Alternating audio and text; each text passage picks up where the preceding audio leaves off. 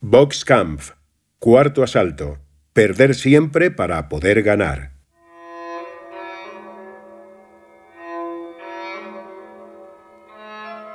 Y allí, en aquel gimnasio improvisado entrenaba John Pérez, al que no admiraba en la distancia mientras se repetía, un campeón del mundo, surrealista.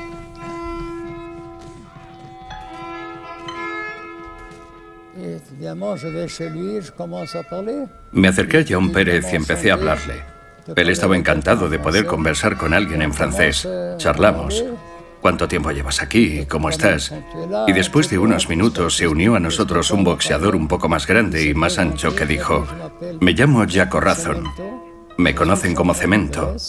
Se presentó como campeón de Grecia y los Balcanes. Era peso medio y un gran boxeador. En efecto, el llamado Cemento, que había nacido en 1921 en Tesalónica, también era conocido como el pequeño Joe Louis, por la potencia de su golpe y la cantidad de victorias por KO que tenía en su haber. Antes de caer preso se había convertido en uno de los boxeadores más exitosos del Club Maccabi. Y enseguida se dio cuenta de lo evidente. Noah no sabía boxear.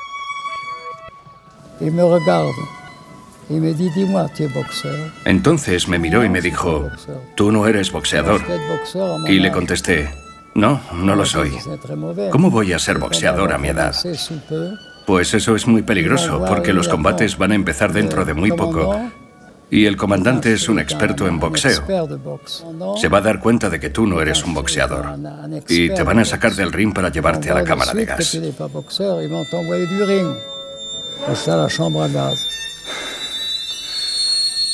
La situación era extrema para Noah porque en el momento en el que se subiese a un ring, los SS iban a descubrir su mentira y lo iban a enviar a la cámara de gas sin inmutarse. Jaco entonces me dijo, vamos a hacer algo. En tu primer combate voy a luchar contigo y lo vamos a amañar.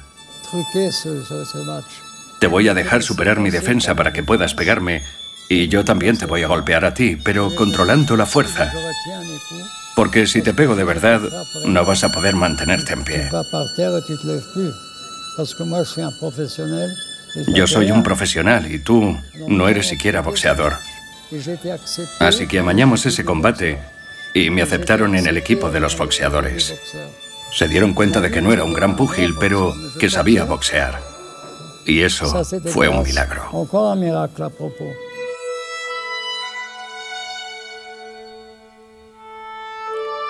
Fue el segundo milagro del prisionero 172.345.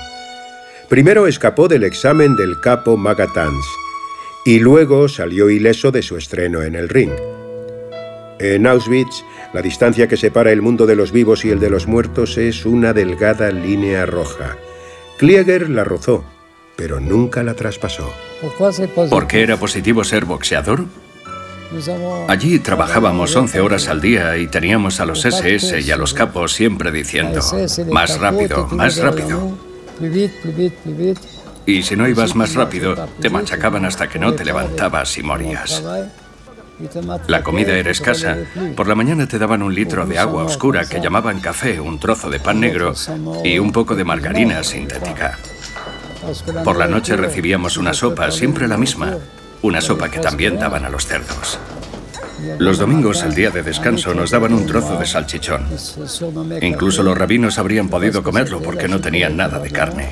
Imagínate comer eso todos los días después de que te hubieran machacado 11 horas a trabajar. Así te pones enfermo.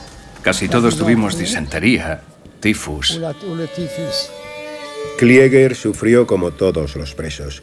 Llegó a pesar poco más de 40 kilos y estuvo a punto de morir, pero se recuperó. Sobrevivió gracias a la ayuda de los otros presos, entre ellos John Pérez, que compartía con él su comida cuando recibía raciones extra. Allí no puedes sobrevivir demasiado. Estaba previsto que viviéramos solo entre uno o dos meses, porque había que dejar espacio para los nuevos prisioneros que irían llegando. Ellos llegaban en mejor forma que nosotros. Auschwitz se mandaba a los judíos a que murieran, pero no como los humanos, sino para ser ejecutados como las bestias, como los animales. Allí moríamos como bestias.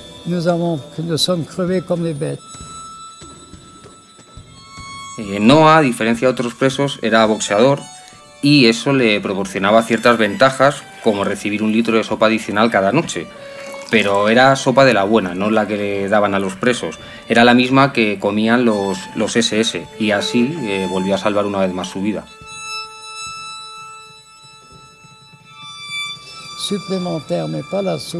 Era una sopa de verdad, con un trozo de carne, con patatas la misma que comían los SS.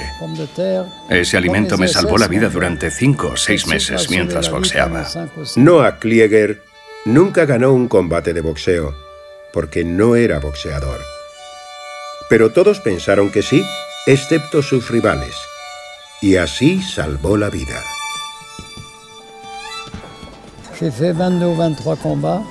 Peleé 22 o 23 combates y por supuesto no gané ni uno. Eran todos mejores que yo. Daba igual quién ganaba o quién perdía.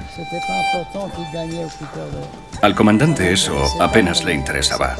Él solo quería el espectáculo, el show.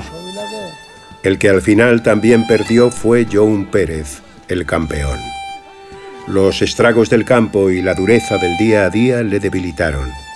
Los boxeadores podían tener privilegios como el extra de sopa o un trabajo más liviano pero la vida allí seguía siendo un infierno. Pues después de la liberación, décadas después, se hicieron entrevistas a los supervivientes del campo para que existiera un documento real de lo que, de lo que realmente ocurrió allí, porque el mundo tenía que saber qué, qué pasó.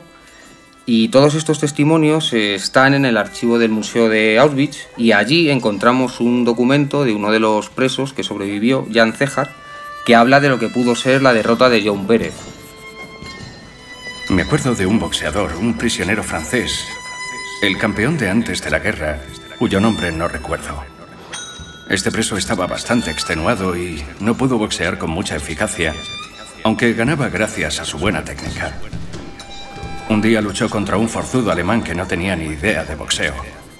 Sin embargo, por desgracia, el francés recibió un golpe de knockout y se lo tuvieron que llevar del ring. Noah Klieger perdió todos sus combates, pero vivió. Sin embargo, John Pérez, aquel que golpeaba el punching ball como una metralleta, murió. El campeón del mundo fue asesinado el 22 de enero de 1945 en Gliwice, Polonia, durante una de las marchas de la muerte tras la evacuación de Auschwitz. Según cuentan, intentó compartir un saco de pan que encontró con otros presos exhaustos. Un SS disparó. La bala silbó y el campeón del mundo besó la lona.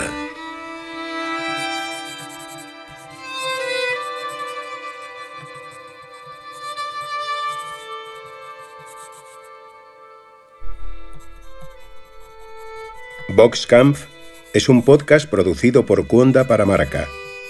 Puedes encontrar el reportaje completo en marca.com. Y puedes suscribirte gratuitamente para escuchar los episodios en iBox, Apple Podcast, Google Podcast, Spotify y en cuonda.com.